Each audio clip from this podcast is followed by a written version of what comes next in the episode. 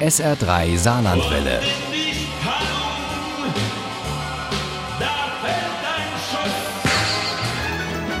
Der Krimi-Tipp.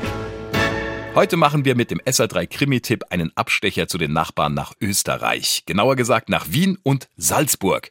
Unsere kriminellen Reiseführerinnen sind Ursula Poznanski, deren neuer Krimi Böses Licht, und Uli Wagner, die uns mitnimmt in zwei schöne Städte und auf die Bretter, die für manche die Welt bedeuten. Das Licht ist böse, weil es das Scheinwerferlicht im Theater ist, um das sich alle streiten und für das sie alles Mögliche zu tun bereit sind. Sagt Ursula Poznanski im SR3-Gespräch auf der Leipziger Buchmesse. Die Bretter, die für manche die Welt bedeuten, befinden sich in der Burg, also im Wiener Burgtheater.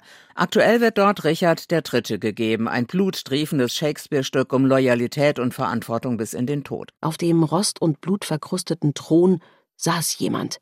Der Kopf mit dem dünnen graublonden Haar war auf die Brust gesunken, die ebenso blutbesudelt war wie Jaspers eigene. Nur das Rot war dunkler. Der Vorhang fiel. Der Tote ist der angeblich von allen geschätzte Garderobier Ulrich Schreiber. Einer, der ganz dicht dran war an den Stars, auch an Jasper Freisam, der ihn auch zwischendurch mal gebucht hatte für Auftritte außerhalb der Burg. Jasper Freisam. Wow.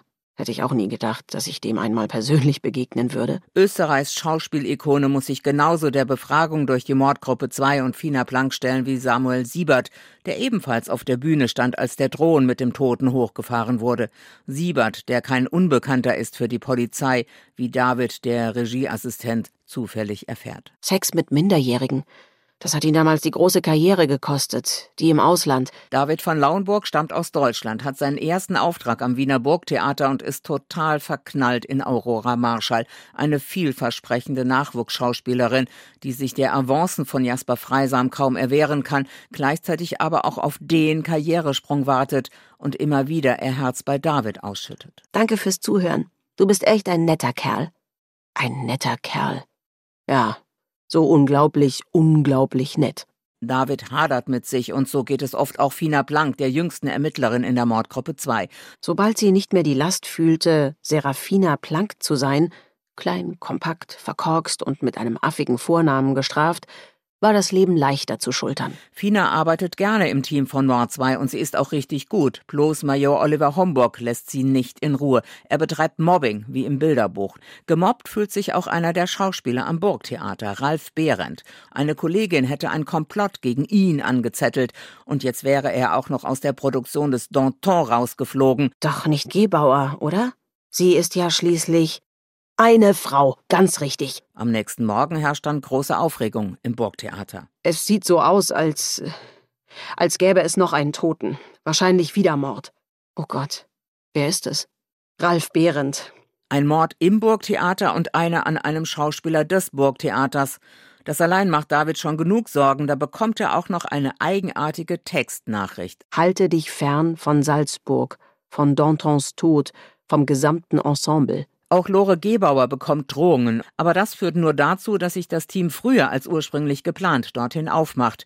Auch Fina Plank will nach Salzburg und mit der dortigen Kollegin Beatrice Kaspari gemeinsam ermitteln. Serafina, das ist ja wunderschön. David würde am liebsten sofort wieder zurück nach Wien, denn ihm wird wieder gedroht. Ein Zahn. Der Schneidezahn eines Erwachsenen. Der musste sich nichts vormachen. Es war eine Drohung. Wortlos, aber viel deutlicher als jede Textnachricht. Mit Böses Licht bringt Ursula Poznanski ein brisantes Thema ins Rampenlicht, packt den schwierigen Stoff ein in eine dramatische Bühnengeschichte voller Eitelkeiten und Verletzlichkeiten, aber auch mit viel Flair und Glitter. Spannung und gute Unterhaltung sind garantiert.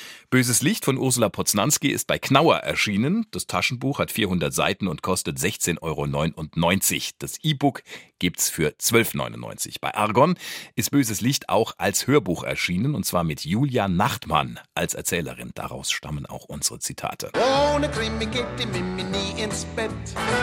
Für Mimi und andere Krimi-Fans. SR3 Saarlandwelle. Hören, was ein Land fühlt.